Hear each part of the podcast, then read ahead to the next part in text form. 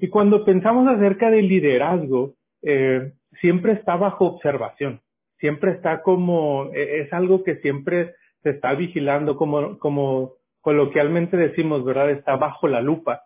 Todo lo, lo miramos como que muy a detalle, estamos ahí esperando que, qué cosas hacen, ya sea bien o mal, pero siempre se está como esa bajo observación.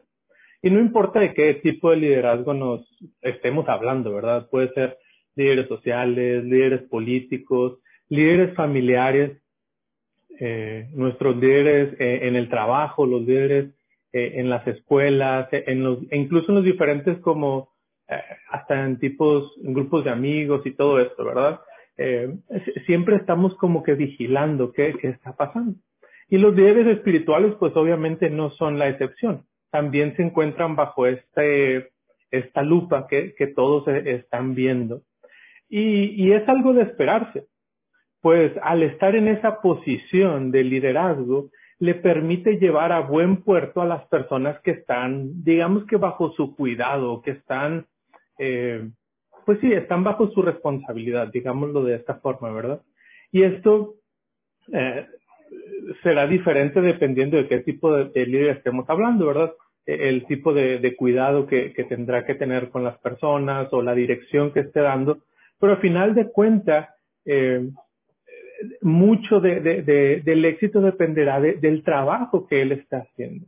Ahora, cuando, la, cuando existe esa falta de un buen liderazgo, pues obviamente habrá resultados deficientes, que a su vez se podrán transformar en consecuencias tanto para el líder como para su equipo, como que todos empiezan a sufrir ese, ese tipo de, eh, pues de, de falta de liderazgo que, que existe, ¿verdad? Y, y eso vamos a encontrar un, poco el, el, día de hoy con los hijos de Samuel, de Samuel, perdón, de Eli.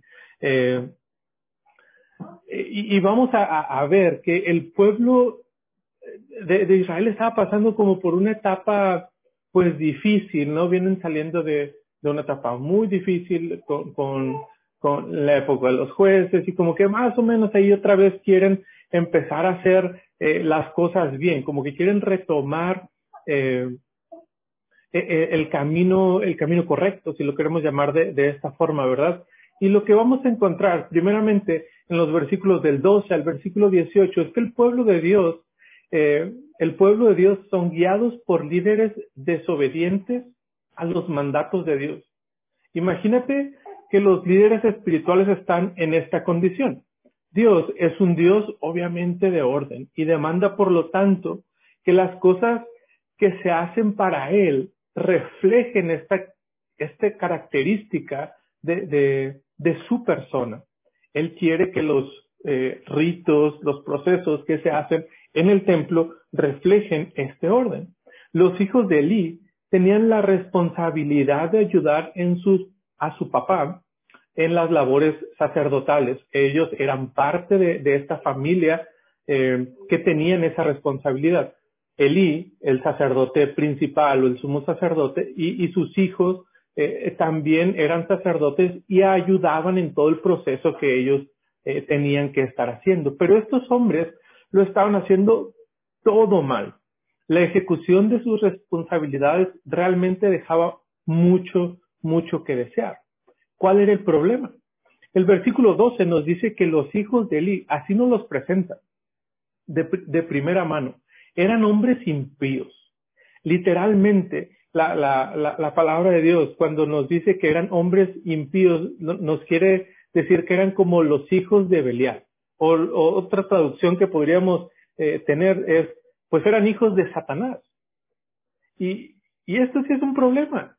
Porque imagínate que esta es la descripción que le están dando a los sacerdotes, a los líderes espirituales del pueblo, los están comparando con hijos de Satanás. Y aquí encontramos al que en algún futuro o en algún tiempo sería el sumo sacerdote, el que, el que tomaría la responsabilidad completa de la vida espiritual de, del pueblo de Dios. Y, y se le considera de, esta forma. Las personas in, encargadas principalmente de interceder por el pueblo delante del, de Dios eran personas impías. Pero el versículo 12 no termina solamente ahí, sino que nos dice que también estos hombres carecían de un conocimiento de Dios. ¿Cómo puedes guiar a alguien a Dios cuando tú no conoces a Dios? Y esto es lamentable, porque al parecer, al menos nos, nos deja dar una idea, eh, aquí el libro de, Samuel, parece que Elí sí tenía un conocimiento de Dios, pero sus hijos no. Era como que, como que era algo raro. E, y, entonces, eh, está interesante, ¿no? Y esto es un peligro eh, que, puede existir como que padres que realmente sí son que son creyentes y que conocen a Dios y que eh, tienen una vida como entregada a los sacrificios y hacer las cosas que tenían que hacer, pero parece que con los hijos no, no está pasando exactamente lo mismo. Y, eso es algo, una aplicación que de hecho que, que nosotros podríamos tomar para, para nuestras vidas. Y, y el pastor Mario, de hecho, oraba acerca, acerca de esto, ¿verdad? ¿Qué, qué pasa a veces como, como padres? Como padres eh, podemos pensar que nuestra relación con Dios se hereda a nuestros hijos, que, que ya es algo que ellos eh, van a recibir por, por eh, llevarlos a la iglesia todos los domingos, por hacer el esfuerzo y tenerlos en una escuela cristiana o por enseñarles que deben de, orar antes de acostarse o que deben hacer oración antes de los alimentos, Va, varios de esas de estas cosas, ¿no? Pero no es así. Lo que realmente es, nosotros debemos de buscar y fomentar que nuestros hijos desarrollen verdaderamente una relación personal con Dios. No podemos saber si, si Elí lo buscó, pero parece que no.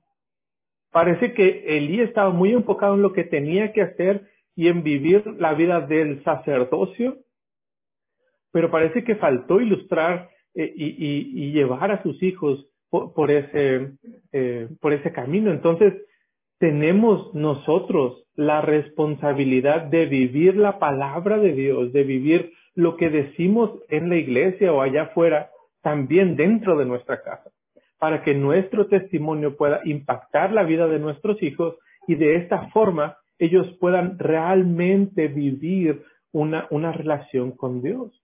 Y en reiteradas ocasiones, este es el problema por el cual los hijos no sienten una verdadera convicción por las cosas espirituales, porque sus padres dicen, dicen y, se comportan de una forma y en casa son de, una completamente diferente. Entonces de, debemos de tener mucho cuidado e, en, en este aspecto. ¿Y cómo, eh, cómo se muestra entonces la impiedad y la falta de conocimiento eh, de estos hombres, de los hijos de Eli? En Éxodo 29, eh, los versículos 20, 26, 28, eh, nos habla acerca de cómo son las porciones correspondientes de los sacerdotes, de, las personas que lo que ellos deberían de tomar realmente eh, en los sacrificios. La, la, palabra de Dios es bien clara en cuanto a la cantidad que ellos deberían de tomar, el tiempo en el cual lo deberían de tomar, y, e incluso las partes de, de las cuales ellos deberían de tomar. Pero estos hombres habían cambiado por completo la costumbre. Los versículos 13 y 14 nos describen lo que ellos estaban haciendo.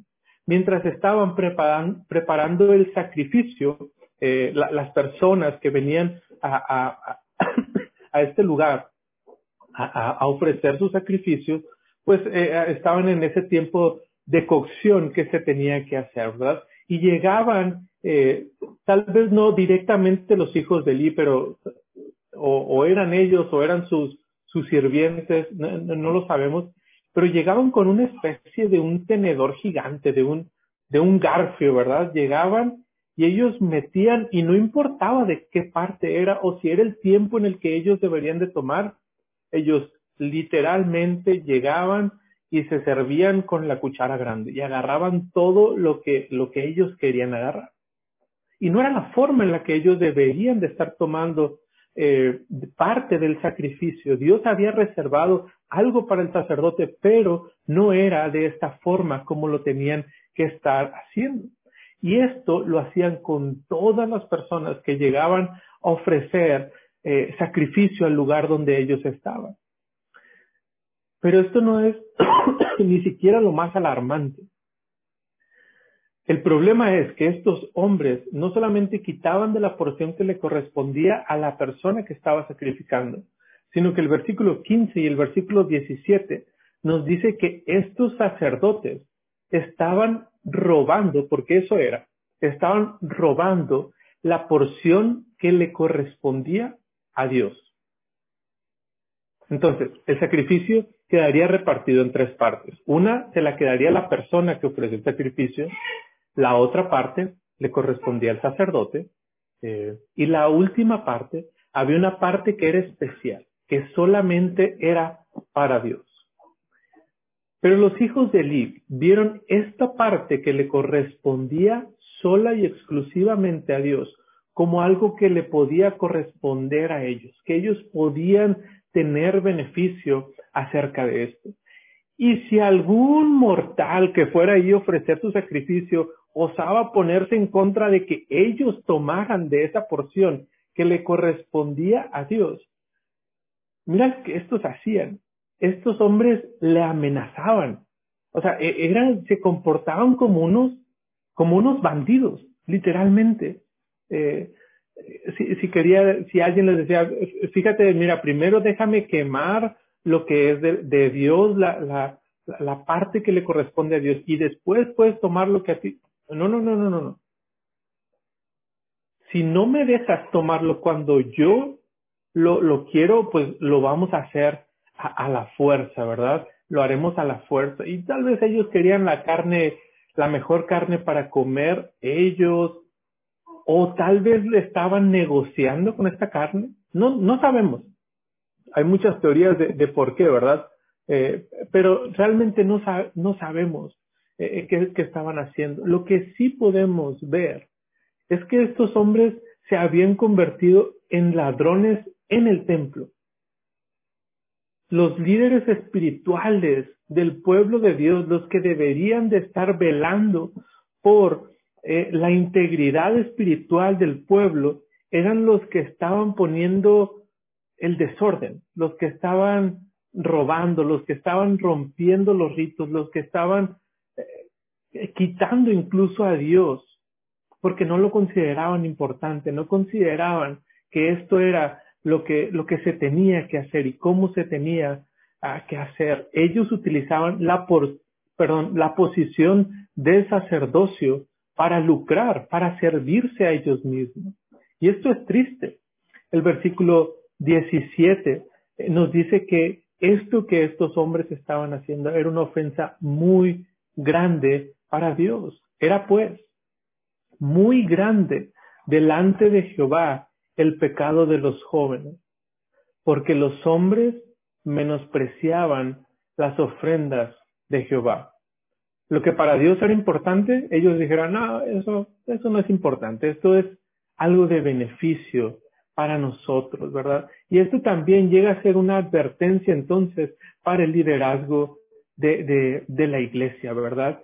Eh, eh, debemos de tener mucho, mucho cuidado porque la responsabilidad que Dios nos ha otorgado no debe usarse nunca para un fin propio. No debemos de tratar de buscar eh, esa posición que, que Dios nos ha dado para, para sacar ventaja de esto.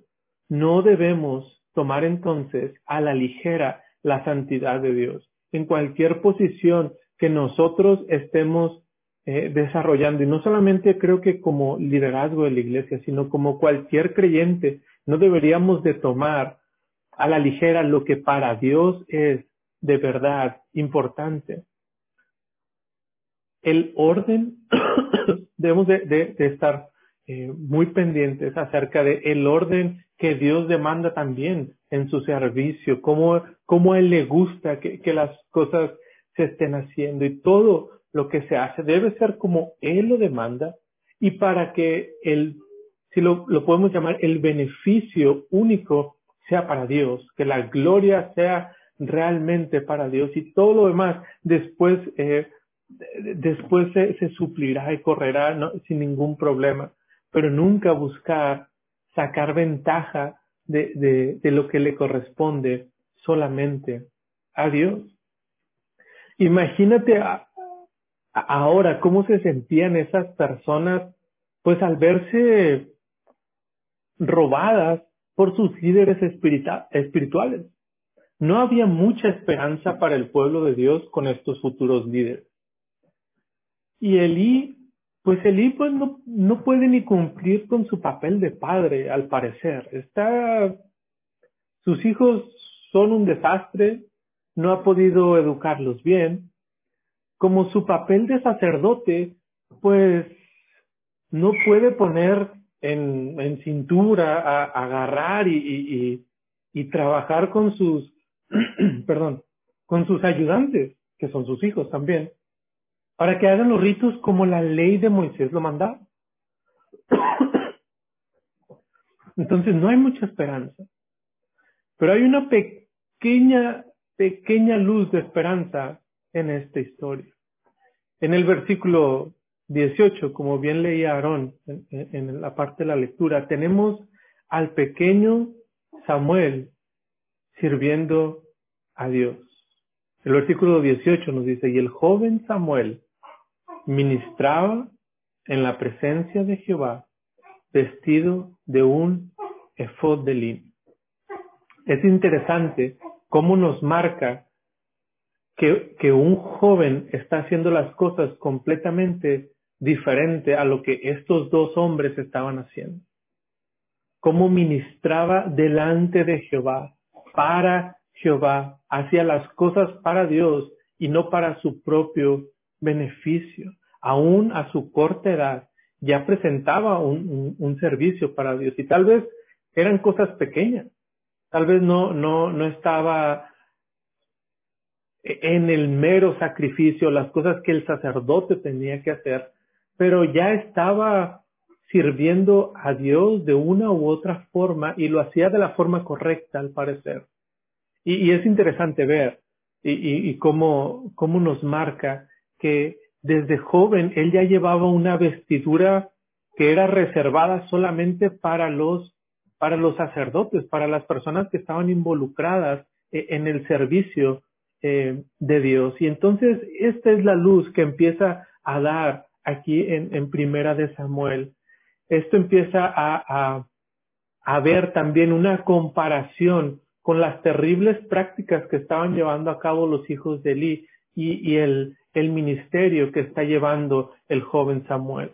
A pesar de los líderes desobedientes, nuestro Dios soberano siempre tiene un plan perfecto para mantener viva la esperanza. Siempre Dios está moldeando y, trabajando de formas increíbles para cuidar la, salud de su pueblo, para cuidar lo que a Él realmente le importa. Y, y es así como Dios continúa, continúa trabajando y ahora nos presenta eh, algo de, de su carácter, de cómo, cómo, cómo Dios es y Dios recompensa la fidelidad de sus hijos. Y, hablamos un poco de, esto la, hace 15 días, ¿verdad? Cómo, cómo Dios realmente recompensa cuando estamos dispuestos a hacer cosas para Él. El Cana y Ana continuaban llevando el sacrificio correspondiente a Dios cada, cada año, como lo habían estado haciendo y como eh, lo, siguen haciendo ahora después de, que Dios les ha, regalado a, Samuel. Ana además aprovechaba la oportunidad pues para, para entregar un pequeño detalle a su hijo. Imagínate, pues ha, tenido que dejar a su hijo tal vez muy pequeño y, y, pues es, ese sentimiento, ¿no? De, pues ya no está conmigo, el bebé, la persona por quien tanto tiempo estuve, estuve orando, ¿no? Y con, con tanto, con tanto deseo. Y entonces Ana pues aprovechaba estas oportunidades para llevarle un, pequeño de, detalle a, a, su hijo. Entonces llevaba una túnica pequeña que ella misma hacía, seguramente con sus manos y con mucho amor y con los mejores materiales que ella podía, podía encontrar para, para regalar a, a, sus hijos, ¿verdad? Y, y, recordemos lo, lo, que aprendíamos eh, la, la, la, semana antepasada acerca de, de cómo eh, como padres debemos desprendernos de los hijos y, debemos estar dispuestos a, hacer este, este sacrificio. Pero recordemos que si tenemos el enfoque correcto, debemos entregar nuestros hijos, nuestros hijos a Dios, así como, como, como lo, hizo Ana, ¿verdad? Y nuestro amor por Dios se verá reflejado en este paso de entrega a nuestros hijos a Él. Y cuando hacemos lo correcto, aunque puede ser difícil muchas veces, Dios trae paz a nuestras vidas. Y parece que, que Ana y el Cana encontraban esta, esta paz en Dios, sabiendo que, ellos estaban haciendo lo correcto. Porque imagínate, imagínate el choque. Obviamente Ana y el Cana sabían lo que, lo que estos dos hombres estaban haciendo ahí en el templo y ahora ellos habían dejado a su hijo pequeño ahí y era como, ¿y qué le van a enseñar? O sí se lo dejamos a pero ahí están estos también. Y, Samuel obviamente va a escuchar y, va a ver muchas de las cosas que, que estos están haciendo, pero la paz que estos padres pueden tener es que saben que Dios está cuidando de su hijo, porque ellos están haciendo las cosas correctas. Y esto debe darnos esperanza también a nosotros, ¿verdad? De, hacer las cosas correctas, incluso cuando el Señor demanda que entreguemos a, nuestros hijos. Y aparte, Dios recompensa esa fidelidad y esa confianza puesta solamente en Él. Ana entrega la posesión más valiosa que ella podía, podía tener, ¿verdad? Pues era, era su hijo, era lo que ella tanto había, había deseado deseado, perdón. Y ahora Elí tiene un mensaje importante para esta pareja en el versículo 20, de parte de Dios. Y Dios les dice, y Elí bendijo a Elcana y a su mujer diciendo, Jehová te dé hijos de esta mujer en lugar del que pidió a Jehová. Y se volvieron a su casa. Dios le promete hijos y Dios le da tres hijos y dos hijas tú me diste un hijo a mí, le dice Dios, bueno, yo, yo te doy más, más hijos a ti en recompensa por, por lo que tú has, has hecho. Entonces debemos de, de recordar que nosotros tenemos un Dios que recompensa nuestra fidelidad y sacrificios a Él.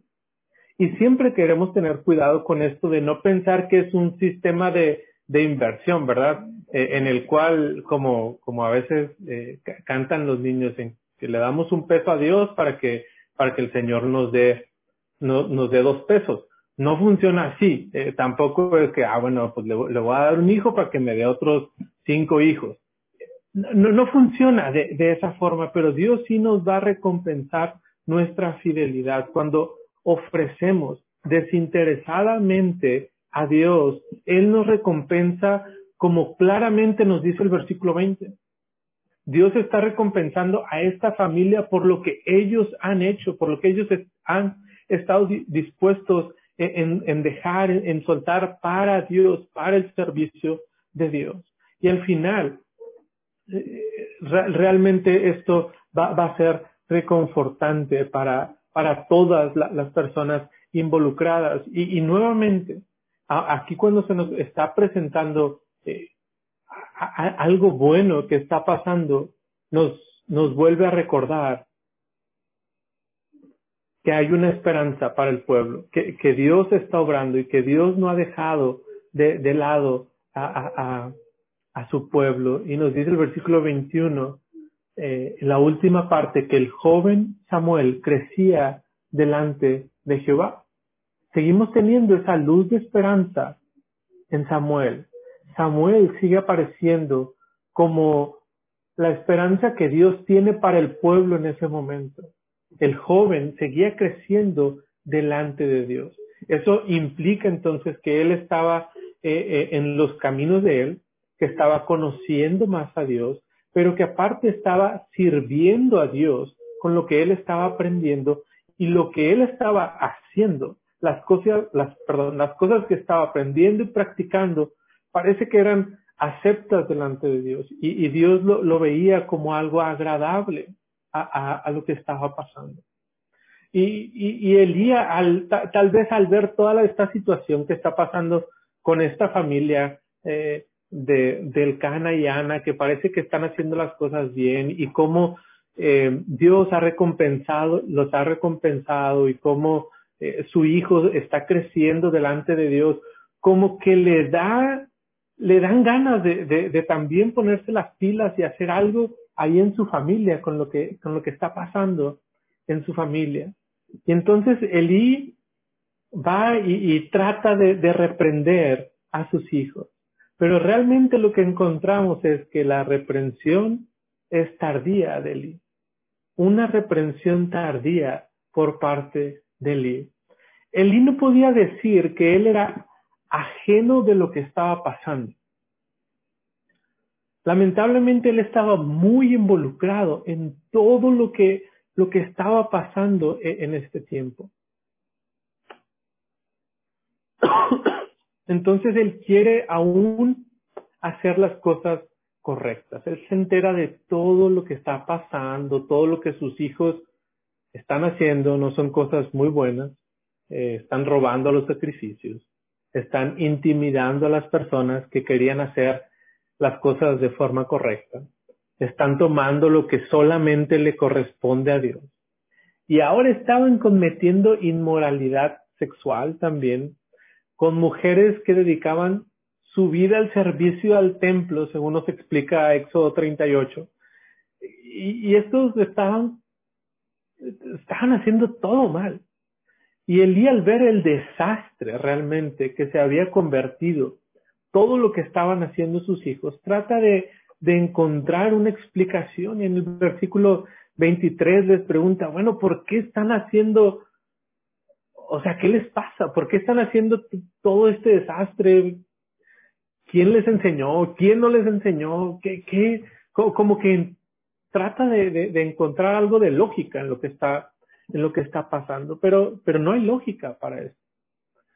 Porque realmente todo lo que ellos estaban haciendo estaba causando problemas mucho más grandes que, que no solamente le afectaban a ellos, sino que ya estaban afectando a otros. Por el mal proceder de estos hombres, el pueblo de Jehová ahora estaba pecando también. El versículo ahí mismo, el 23, les dice, porque yo oigo de todo este pueblo vuestro malos procederes. No, hijos míos, les, les, trata de, de, decir Elí, porque no es buena fama lo que yo oigo, pues hacéis pecar al pueblo de Dios. Estos líderes que tenían que velar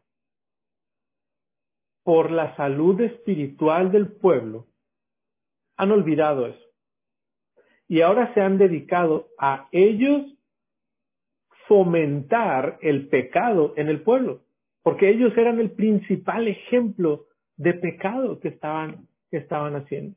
Y ahora estaban involucrando al pueblo a hacer lo malo también.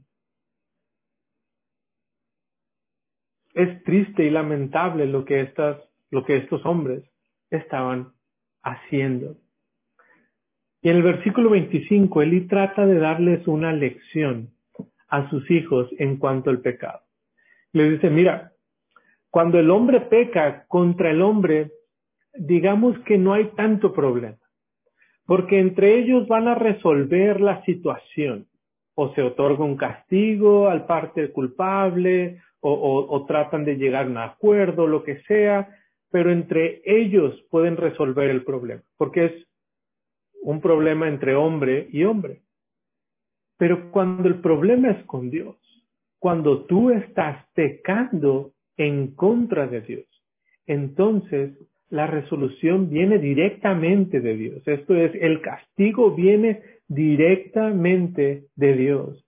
Y es, y Elí les advierte que no hay forma de que alguien pueda interceder ante, ante esta, ante esto que ellos están haciendo y, y, y es como tratando de que estos hombres puedan abrir los ojos y darse cuenta de lo malo que ellos estaban haciendo y de, del peligro realmente en el cual ellos se encontraban. Y nosotros, eh, hoy en día como creyentes, pues, gracias a Dios, ¿verdad? Por su pura gracia podemos confiar en que tenemos que tenemos a Cristo que intercede por nosotros, porque nosotros, al igual que los hijos de Eli, también hemos ofendido a Dios y hemos pecado en contra de Dios, y así como ellos no había algo que nos pudiera salvar. Pero gracias al sacrificio que Cristo ha hecho por nosotros, es que ahora nosotros podemos encontrar perdón delante de Dios, no por nuestros méritos, no por nuestros ritos o por nuestros sacrificios o por lo buen portado o buen cristiano que podamos ser, sino que solamente por la obra de Cristo hacia nosotros, como nos dice Hebreos, podemos acercarnos ahora confiadamente al trono de gracia. Para entonces alcanzar misericordia y hallar gracia para el oportuno socorro. Y esa es la esperanza que nosotros tenemos como creyentes el día de hoy y aún para aquellos que, que, no son eh, creyentes, ¿verdad? Y que, que ofenden a Dios, la solución, única solución es, es Cristo. No tus ritos, no, no lo bueno que puede ser, lo religioso incluso que pudiéramos llegar a ser, sino solamente los méritos de Él. Y entonces, ¿qué le faltó a Eli? Si, si él tenía todo este, este conocimiento, él sabía que, que, que con las cosas de Dios no se deben de jugar. ¿Qué le faltó? Pues yo creo que a Elí le faltó actuar. Él tenía que actuar. Porque él tenía una autoridad doblemente, llamémoslo de, esta forma, para frenar las prácticas que se estaban llevando a cabo en el templo. Él tenía toda autoridad para de un golpe quitarlo. ¿Por qué? Número uno, porque él era el padre de estos dos hombres. Por lo tanto, él, pues son tus hijos, tú los metes en cintura. Estás haciendo las cosas mal y te me vas.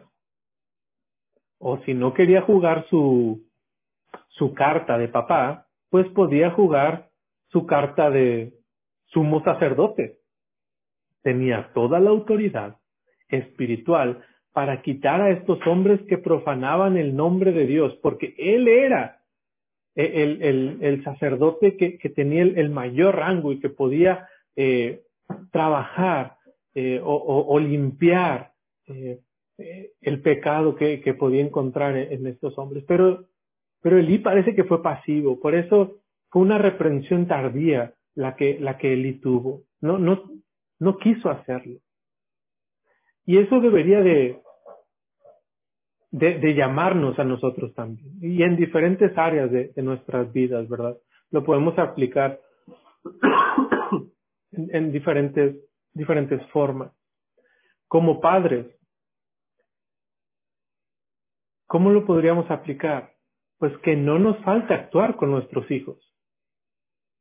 Vivimos en una sociedad de, háblale bonito a tus hijos y pero nada más hay que hablarles. Aunque estén haciendo las cosas mal, hay que hablar, hay que platicar con ellos, hay que hacer que, que razonen nuestros hijos y todo esto, ¿verdad? Bueno, e-, Elisa parece que solamente habló y nunca actuó, nunca, nunca llegó a, a, a tomar otras, otras medidas, ¿verdad? Pues ten cuidado, papá, que no te falte actuar eh, con tus hijos el Señor nos manda a actuar en contra del pecado de nuestros hijos. Podemos disciplinar a nuestros hijos y no hay ningún problema acerca de esto siempre y cuando lo hagamos de, la forma correcta. Y, obviamente Elí no se iba a poner a disciplinar a unos hombres de 30 o, o 40 años, ¿verdad? Pues creo que ya era un poquito tarde para él. Pero la mayoría puede actuar ahora con con sus hijos. El Señor nos manda actuar en contra del pecado de nuestros hijos. Pero también como, como líderes, eh, creo que, que es la misma aplicación. En especial, si, si hablamos de líderes espirituales dentro de, nuestra iglesia, que no nos falte actuar. Tenemos que velar por la santidad de Dios en su iglesia. Y a, y a veces nos da pecado, nos da pecado, nos da, nos da, nos da, nos da miedo.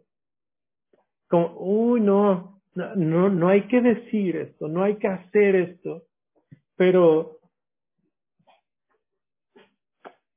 que no sea más importante el qué dirán, sino lo que Dios dice. Eso es lo más importante. Y eso es lo que debemos de, cuidar y velar. Y, y pues hay, hay ciertos, hay jóvenes aquí con nosotros, hay hijos que están, que están escuchando esto y van a decir, bueno, pues esto no, no aplica para nosotros. Pero joven, también aplica para ti. Y la aplicación es que, no pongas oídos sordos al consejo y a la reprensión, tanto de sus padres o de sus líderes. Debemos estar teniendo mucho cuidado en cuanto, en cuanto a esto, porque las consecuencias son grandes al pensar que nada va a pasar. Los hijos de Elí estaban pensando, nada nos va a pasar. Nosotros somos los hijos de Elí, somos los hijos del sumo sacerdote. Nosotros tenemos una posición delante eh, de, de, del pueblo. Entonces estamos bien. No va a pasar absolutamente, absolutamente nada. Pues no, porque fíjate qué pasó con los hijos de Elí. ¿Qué hacen estos hombres con lo que su padre les está diciendo, con, la reprensión que les acaba de dar, con el ejemplo acerca del pecado y lo que Dios puede hacer con ellos. Ellos no hacen nada. Ellos les vale. ¿Por qué? Porque el Dios soberano ya tenía otros planes para estos dos hombres. Y lo vamos a ver un poquito más a detalle en un momento. Pero Dios ya había resuelto hacerlos morir, nos dice el versículo 25. Dios ya había puesto fecha de caducidad para, para estos hombres. Imagínate estos líderes que no quieren escuchar ni a su padre ni a su líder espiritual. Pero nuevamente, versículo 26, hay una luz de esperanza. Dios está preparando a un líder para guiar al pueblo en obediencia. Vemos cómo Samuel sigue creciendo en su carácter y servicio. Y no solamente esto, ahora el versículo 26 nos muestra la aceptación que tenía Samuel, primeramente delante de Dios, pero también delante de los hombres. Versículo 26 dice, y el joven Samuel iba creciendo y era acepto delante de Dios y delante de los hombres. Esto quiere decir que el pueblo lo iba identificando a Samuel como ese nuevo líder espiritual que podía eh, seguir cumpliendo el plan de Dios eh, para, para el pueblo, ¿verdad? Entonces, eh, como, como última parte de, de, de, esta, de esta historia que nos presenta Samuel, vemos que lo, veíamos en la proposición de, la semana antepasada, cómo, cómo Dios escoge y exalta al humilde. Y, y, nos da una muy buena lección e, esta última parte, porque Dios escoge y exalta, pero también Dios rechaza y humilla. Así como Dios nos puede escoger y exaltar, Dios nos puede rechazar y humillar un hombre enviado por Dios viene, viene con Elí para darle un mensaje. La primera cosa eh, que Dios le recuerda a Elí es el trabajo que él estaba realizando. Era una encomienda por parte de Dios dada a Aarón, aun cuando estaban eh, en Egipto, ¿verdad? Y fueron escogidos Aarón y su familia por la pura gracia de Dios. No tenían algún mérito para llevar a cabo esta, este oficio, pero Dios había tenido gracia para con ellos y les había asignado esta labor. Y Aarón, como todos los sacerdotes descendientes, tenían que realizar las siguientes tareas, ¿verdad? Y nos describe ahí un poco eh, los versículos 27 en adelante acerca de las tareas que tenían que realizar eh, los sacerdotes, ofrecer sobre el altar, quemar el incienso, llevar el efod delante de Jehová, administrar las ofrendas del pueblo, y esas eran las tareas de Elí y sus hijos. Sin embargo, Dios le quiere dar como un, como refrescar nuevamente la mente a Elí. Y le está diciendo todo esto hasta llegar al versículo 29. Y aquí es cuando, cuando Dios presenta el reclamo delante de Elí y, la queja y el pecado que ellos estaban cometiendo. El versículo 29, eh, la, el, el versículo nos dice así, ¿por qué pisotean mi sacrificio? ¿Por qué pisotean mi sacrificio, mi ofrenda que he ordenado en mi morada? Dios sentía como Elí y sus hijos habían pisoteado su nombre. Lo habían tomado en poco, no, no les era importante. Y, esta es la gran ofensa que ellos hacen. El pecado más grande que cometió Elí. No le tomó importancia a lo que Dios consideraba realmente importante. Él no respetó el nombre santo de Dios. ¿Y qué era entonces lo más importante de Elí? El mismo versículo 29 nos dice, y has honrado a tus hijos más que a mí, engordando de los principales de todas las ofrendas de mi pueblo Israel. Mi nombre pisoteado, mis ofrendas, mi sacrificio en mi templo. Pero tú has decidido engordar a tus hijos de lo que me correspondía a mí y tú no has hecho absolutamente nada. Para Elí fueron más importantes sus hijos antes que Dios. Ay, qué malo es este libro. Qué tonto es este libro. Pero esa de hecho también debería de ser una advertencia para nosotros. Porque los cristianos podemos cometer y caer este, en este mismo error podemos anteponer a nuestros hijos o a cualquier otra cosa antes que al Señor. Y sabes, estas cosas Dios mismo nos las ha dado. Y ponemos estas cosas como más importantes antes que Dios. Y le damos el lugar que le corresponde a Dios. El trono que debe tener en nuestra vida no lo ocupa Dios, lo quitamos, pisoteamos el nombre de Dios y decidimos poner el, el, el nombre de nuestros hijos ahí, el nombre de nuestras posesiones, de, de, de mi casa, de mi carro, de mi futuro, de mis estudios, de, de, de mi carrera, de mi estatus social, porque eso es lo más importante. Sí, Dios, Dios ahí está y ahí le, le damos lo que sobra, ¿verdad? Pero hermano, pregúntate, ¿qué es lo que tú estás valorando más? ¿Qué has honrado más que a Dios? ¿Qué es esa cosa que tú has puesto en el lugar que solamente le corresponde a Dios? ¿Qué está ocupando ese lugar importantísimo en tu vida que no se lo has dado a Dios? Es, es tiempo realmente de que nosotros examinemos nuestro corazón en busca de ello porque es importante, es vital para nuestra vida espiritual. Debemos estar y otorgándole él, la posición que a Dios le corresponde únicamente y quitar cualquier otra cosa que nos pueda estorbar, porque el castigo de Dios para Elí fue un castigo fuerte. Dios había hecho una promesa a Aarón de que andarían delante de Dios, de que siempre sería su familia los que ocuparían el sacerdocio. Pero esto, esto ya no iba a funcionar. Esta promesa ya no se iba a llevar a cabo. ¿Por qué? Por el pecado de esta familia. por el pecado de Elí y de sus hijos, Dios iba a erradicar el sacerdocio de ellos. La familia de Elí no solamente sería cortada, sino que sería humillada. La muerte en esta familia sería una constante en todos ellos. Jóvenes iban a estar muriendo.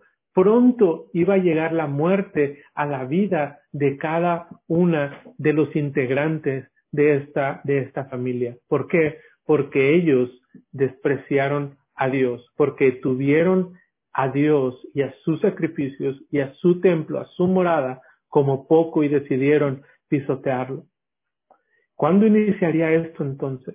Todo este castigo que Dios estaba prometiendo para, para la familia de, de Eli. Mira la señal que Dios le va a mandar. Pues es una señal tranquila, como para que no se te olvide, más o menos le dice Dios. Tus amados hijos, los que tú preferiste antes de a mí, de, a mí, van a morir el mismo día. Tus hijos, los que tanto aman, morirán el mismo día, para que no tengas duda, Eli, de que el juicio contra ti y contra tu familia ha iniciado. La familia de Elí iba a pasar de ser probablemente una de las familias más importantes, si no es que era la más importante, delante del pueblo de Dios, a tener que andar mendigando por un trozo de pan. Iban a quedar completamente humillados al punto más bajo. Pero este hombre de Dios no solamente da un, castigo para Elí, para su familia y lo que ellos estaban haciendo, sino que este hombre de Dios también da la promesa de un sacerdocio bueno. Será un sacerdote conforme al corazón de Dios. Versículo 35, y yo me suscitar, suscitaré un sacerdote fiel, que haga conforme a mi corazón y a mi alma, y yo le edificaré casa firme y andará delante de mi ungido todos los días. Será un sacerdote conforme al corazón de Dios, un sacerdote fiel. Estará delante del ungido todos los días. Y, aquí podemos encontrar diferentes opiniones acerca de quién será este sacerdote. Algunos dicen, bueno, pues eh, se, cumple en, la vida, en la vida de Samuel, y, en, parte, en parte sí, eh, lo, vemos. Eh, otros dicen em, que, puede ser el sacerdote Sadoc, que es el sustituto de en el sacerdocio, que esto se cumple eh, en Salomón, en, la, en, la, época de Salomón, más o menos. Y también, también se puede cumplir eh, ciertas de las cosas que podemos encontrar aquí. Pero también podemos encontrar este sacerdote ejemplar que nos describe este varón enviado por Dios en Cristo. Podemos encontrar ese sacerdocio perfecto conforme al corazón de Dios, un sacerdote fiel y que estará delante del ungido todos los días, porque Cristo aplica perfectamente, porque Él será ese rey, sacerdote, que guiará verdaderamente al pueblo de Dios en obediencia y en victoria. Y esa es nuestra esperanza. No solo es la esperanza para el pueblo de Dios que un día llegaría ese sacerdote perfecto y, que ahora podrían, podrían gozar de esa comunión con Dios, sino que es esa esperanza también para usted y para mí, en que podamos confiar en que tenemos ese sacerdote perfecto, debemos entregar entonces nuestras vidas a este Dios santo, porque nuestro fiel y soberano Dios es también santo y celoso. Por lo tanto, demanda obediencia en la vida de su pueblo. Hermano, nuestro Dios sí demanda esa santidad y esa obediencia e, en sus líderes espirituales, pero también para cada uno de nosotros, de sus hijos, Dios está demandando esa obediencia. Hermano, no pongas algo más en tu corazón en el lugar que solamente le corresponde a Dios. Desprendámonos de, de estas cosas que consideramos como muy valiosas y démosle el lugar a Dios que le corresponde y actuemos y vivamos esas vidas que realmente le glorifiquen solamente a Él. Vamos, vamos a orar. Padre, gracias por, por este tiempo. Y gracias por, gracias por Jesucristo, por ese sacerdote perfecto que tenemos, que podemos descansar en ese sacrificio que Él mismo ejecutó, Señor, y que ahora nos da acceso hasta tu, trono, Padre, y que podamos entrar confiadamente, Señor, Gracias por la obra de Cristo en la cruz. Señor, ayúdanos como tus hijos a que podamos tener en gran estima tu santidad, tu nombre, lo que tú eres, Señor, y lo que tú representas para nosotros. Que seas tú lo más importante en nuestras vidas. Y Dios, que lo seas no solamente de, nuestros labios para afuera, sino que realmente podamos vivir eso y que podamos tener esas vidas de obediencia que realmente te glorifican a ti. Gracias Dios por este tiempo. En Cristo Jesús oramos. Amén.